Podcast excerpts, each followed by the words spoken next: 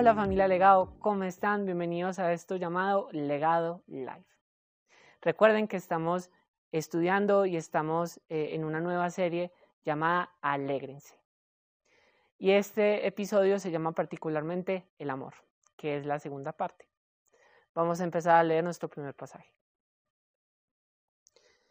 Primera de Juan, capítulo 2, versículos 7, 7 al 8.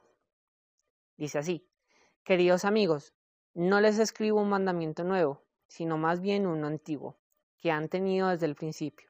Ese mandamiento antiguo, ámense unos a otros, es el mismo mensaje que oyeron antes.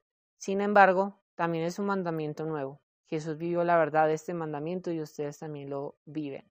Pues la oscuridad está desapareciendo y ya brilla la luz verdadera. Miren esto tan especial, chicos. Eh, Juan eh, les sigue escribiendo a, la iglesia a la que va dirigida la carta y pasa algo bastante eh, curioso y es que en medio de su carta Juan hace énfasis en, el amor. Ahora, uno podría imaginarse que hace un énfasis en, bueno, como en amarse entre ellos, ¿cierto? Pero si, si, ustedes releen el pasaje que acabamos de leer, se dado cuenta de dos cosas. Primero, Juan está hablando de un amor hacia Dios y segundo, está hablando de un amor que dice que es un amor verdadero y que a partir de ese momento, a partir de Jesús, va a empezar a brillar un amor verdadero en la gente. Entonces, esto a mí me causa mucha curiosidad porque quiere decir que la gente no amaba, o, o por lo menos la gente que se decía llamar creyente no amaba de la manera en la que decía amar, sino que había algo más detrás de eso, había otro sentido más acerca del amor. Eh, era algo diferente, era algo completamente diferente eh, el amor que, que, Juan estaba profesando. Y, y a veces nosotros tendemos a pensar que cuando Dios dice que lo debemos amar a Él y amar a la gente es un amor emocional y es un amor sentimental. Pero Juan a lo largo de la carta ha venido hablando de una manera muy decidida y muy centrada. En el anterior episodio hablamos de hacer luz. Entonces, Juan no está separando estas dos cosas, no es que habló de la luz y ya está hablando de otro tema completamente diferente, sino que van de la mano. Para poder ser luz yo necesito amar a Dios. Y para poder amar a las personas necesito amar a Dios. Para poder eh, expresar ese amor de manera correcta yo tengo que amar a Dios primero.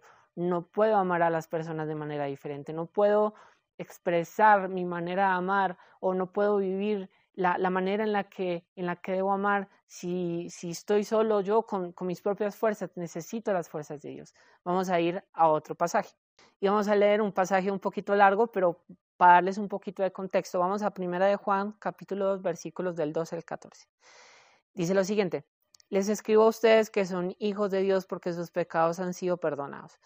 Por medio de Jesús les escribo a ustedes los que son maduros en la fe porque conocen a Cristo quien existe desde el principio. Les escribo a ustedes los que son jóvenes en la fe, porque han ganado la batalla contra el maligno. Les he escrito a ustedes que son hijos de Dios, porque conocen al Padre.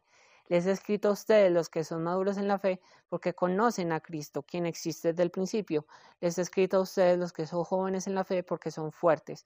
La palabra de Dios vive en sus corazones y han ganado la batalla contra el maligno. Bueno, uno se podría preguntar, bueno, ¿y qué tiene que ver ese pasaje con el amor? Ahora este pasaje está situado en toda la mitad del capítulo 2. A mí me pareció eso muy curioso porque al principio del capítulo nos habla del amor, después meten este pasaje en el medio y al finalizar sigue hablando del amor. Pero este pasaje parece como, como si lo hubieran metido ahí. Pero a mí lo que me parece curioso y lo que creo que el autor quiso hacer es que él, él ahí en ese pasaje está hablando del crecimiento y y, les está hablando directamente a ellos y les está haciendo un énfasis en que ellos son hijos de Dios y que tienen que vivir como tal. Entonces el mensaje de esta vez es que no solamente nos tenemos que alegrar por las cosas buenas que pasen, sino que me tengo que alegrar en el amor que yo le tengo a Dios y que ese amor tiene que crecer de una manera madura, de una manera constante y que si yo no ejercito ese amor en mi vida, entonces yo no voy a poder no va, a poner, no a poder generar lo que, lo que Dios quiere generar en mi vida. Voy a vivir por fuera de su voluntad y no va a poder agradarle como Él quiere que yo le agrade. Entonces el mensaje de esta vez es animarnos a nosotros como hijos de Dios a vivir amando al Señor y a vivir dándole a Dios ese amor que Él merece y que Él anhela para cada uno de nosotros. Familia Legado, muchísimas gracias por este tiempo.